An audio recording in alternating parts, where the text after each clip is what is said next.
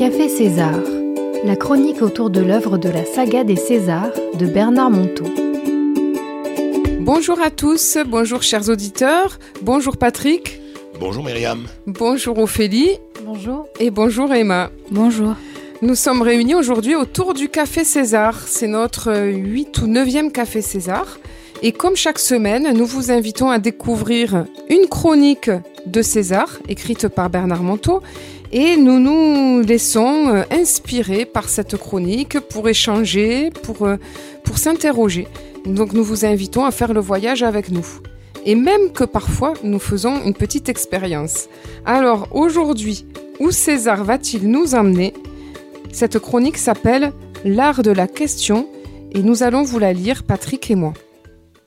Il arriva qu'un jour, Jacques se trouva fort dépourvu devant les assauts répétés de la vie.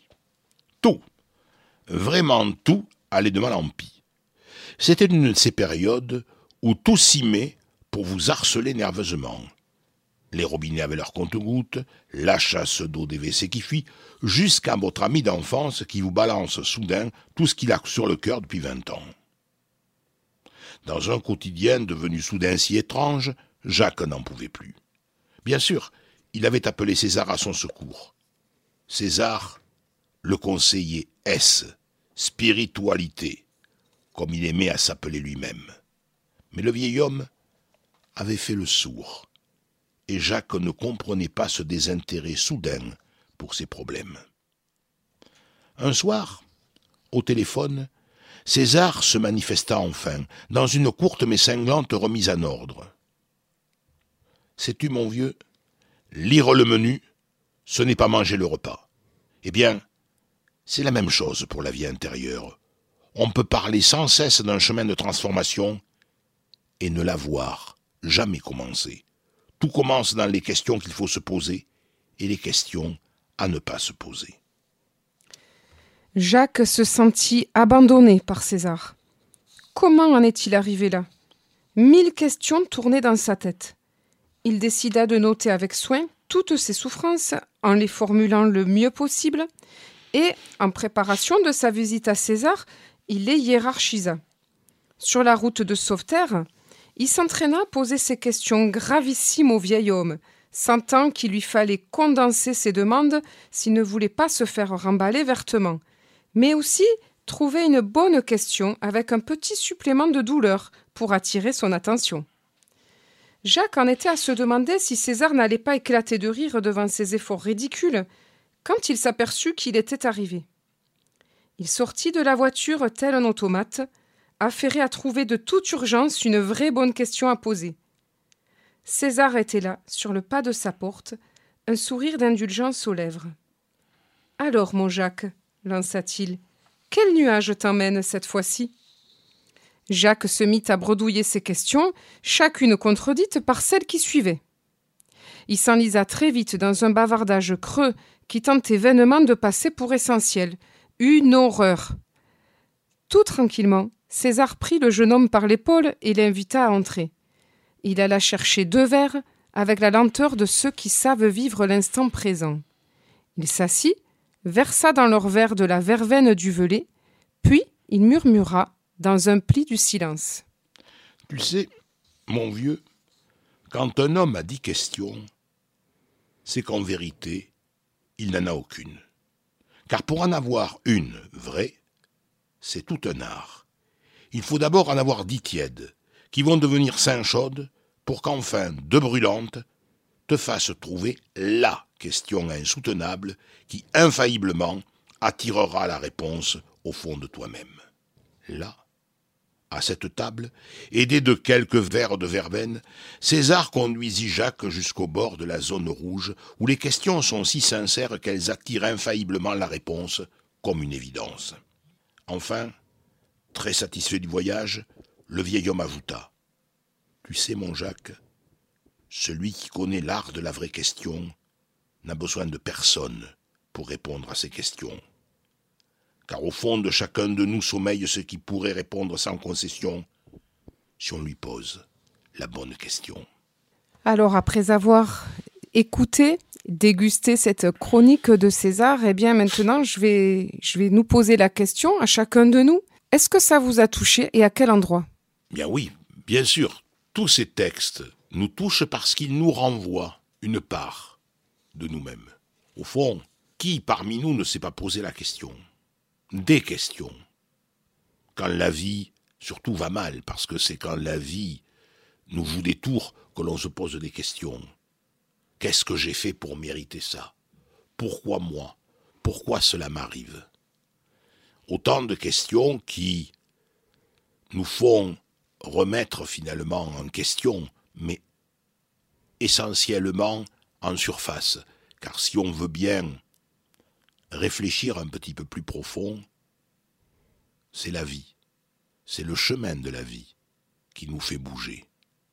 Il faut apprendre à accepter ce, cet écoulement de la vie comme une rivière qui connaît le chemin et qui nous y mène doucement. Se laisser porter par la vie, c'est finalement, je crois, la meilleure des réponses que l'on peut avoir, plutôt que de s'accrocher à toutes ces petites misères quotidiennes, petites ou grandes d'ailleurs, mais qui nous perturbent notre esprit, alors qu'on devrait se dire, au fond, je lâche prise, je me laisse porter par elle, parce que la vie, elle, c'est ce qui est juste et bon pour nous. Je rebondis juste euh, suite à ce que tu viens de dire, Patrick. C'est vrai, ces questions, quand on se dit euh, pourquoi moi, euh, toutes ces questions que tu as formulées, c'est forcément une impasse parce que dans ces questions-là, on n'a pas vu, il manque une, certaine hauteur où on peut peut-être apercevoir le sens. Et pour apercevoir le sens, il faut déjà avoir conscience de qu'est-ce que j'ai fait pour en arriver là, euh, en quoi peut-être j'ai une petite part ou une grande part de responsabilité. Alors on peut accéder à d'autres questions. Personnellement, ce qui m'a touché, c'est, la dernière phrase. Au fond de nous, sommeille ce qui pourrait répondre sans concession, si on lui pose la bonne question. En fait, les réponses, elles sont en nous. Et ça, c'est quand même quelque chose d'extraordinaire. C'est en nous, mais il faut avoir le courage de poser la bonne question pour pouvoir l'entendre. Et c'est tout un, c'est tout un art parce que c'est pas facile. Moi, je me suis reconnue en Jacques quand je suis arrivée la première fois devant euh, entre guillemets euh, mon César et puis que je voulais l'impressionner avec une question qui, qui, qui, qui je trouvais était vraiment exceptionnelle. Mais alors? Et alors, eh bien, euh, j'ai été devant ce miroir de, de c'est une question que je, à laquelle il ne pouvait pas me répondre. C'était moi seule qui pouvais y répondre. Et j'étais devant ce miroir que j'ai voulu impressionner avec une grande question. alors, j'aimerais vous inviter à jouer, s'il nous reste un petit peu de temps. Alors, on va jouer à une interview. Et je vous propose de poser, vous êtes Jacques, nous sommes Jacques, Allez, on, on écrit sa question à César. On écrit sa question. Alors, Emma? Moi, je lui dirais Et toi Quelle est la question qui t'a permis d'ouvrir les yeux et de trouver euh, les bonnes réponses? Et toi, Patrick? Et moi, euh, j'aurais envie de demander à César Qu'est-ce qu'une vie réussie? Alors moi, si j'étais Jacques, je lui demanderais Et toi, César, quand as-tu vraiment commencé à changer de vie? Alors maintenant, eh bien, je vous invite à changer de rôle. Vous êtes César. Donc, vous allez répondre à la question que vous avez posée ou à la question que nous avons posée. Quelle réponse vous vient sur cette question que vous avez posée? À la question que j'ai posée, voici la réponse de César. Je me suis demandé quel était mon rôle sur Terre et qu'est-ce que je voulais réellement. Ça complète tout à fait la réponse qui était la mienne. Qu'est-ce qu'une vie réussie? C'est une vie où on arrive à faire œuvre de soi-même, où on réussit sa mission de vie. Pour ma part, j'ai demandé, toi César, quand as-tu vraiment commencé à changer de vie? Je pense que César répondrait, j'ai commencé à changer de vie quand j'en ai eu assez de me détester et quand j'ai commencé à vraiment m'aimer. Quel est votre ressenti sur ce petit jeu? C'est un jeu qui est intéressant parce que il nous fait réfléchir réfléchir au bon sens du terme, c'est qu'il nous fait procéder à un retournement intérieur. Retournement intérieur qu'on n'effectue pas suffisamment. On reste, comme on l'a dit dans des précédentes émissions, à la superficialité des choses. Et là, on va en profondeur. C'est ce qui est intéressant, parce qu'on se rend compte que derrière les textes que nous lisons, il y a toujours une multiplicité de réponses. Je suis d'accord avec cette réponse. Euh, je pense que euh, c'est toujours euh, bien de, de, connaître les réponses des autres pour forger des avis différents. C'est vrai qu'on aurait pu jouer de tellement de manières en se répondant les uns les autres. Et le but, c'est de se rendre compte que finalement, on, porte une question et on a aussi la réponse. Et j'invite, je vous invite, chers auditeurs, à trouver votre question à César, vous l'écrire, et puis à laisser venir la réponse. Je vous souhaite une belle semaine et je vous dis à la semaine prochaine pour un nouveau Café César.